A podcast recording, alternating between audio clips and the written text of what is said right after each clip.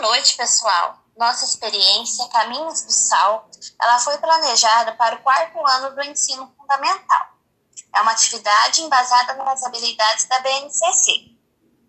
Para colocar em prática essa experiência, a gente vai utilizar os seguintes materiais: uma travessa, gelo em cubo, mas tem que ser um pedaço de gelo grande, sal de cozinha, corante ou tinta guache diluída na água.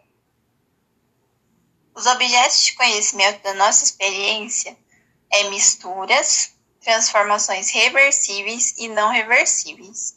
Bom, na descrição dessa atividade é, é mostrado que quando o sal entra em contato com os cristais de gelo, esse gelo entra em processo de fusão, que é a passagem do estado sólido para o estado líquido.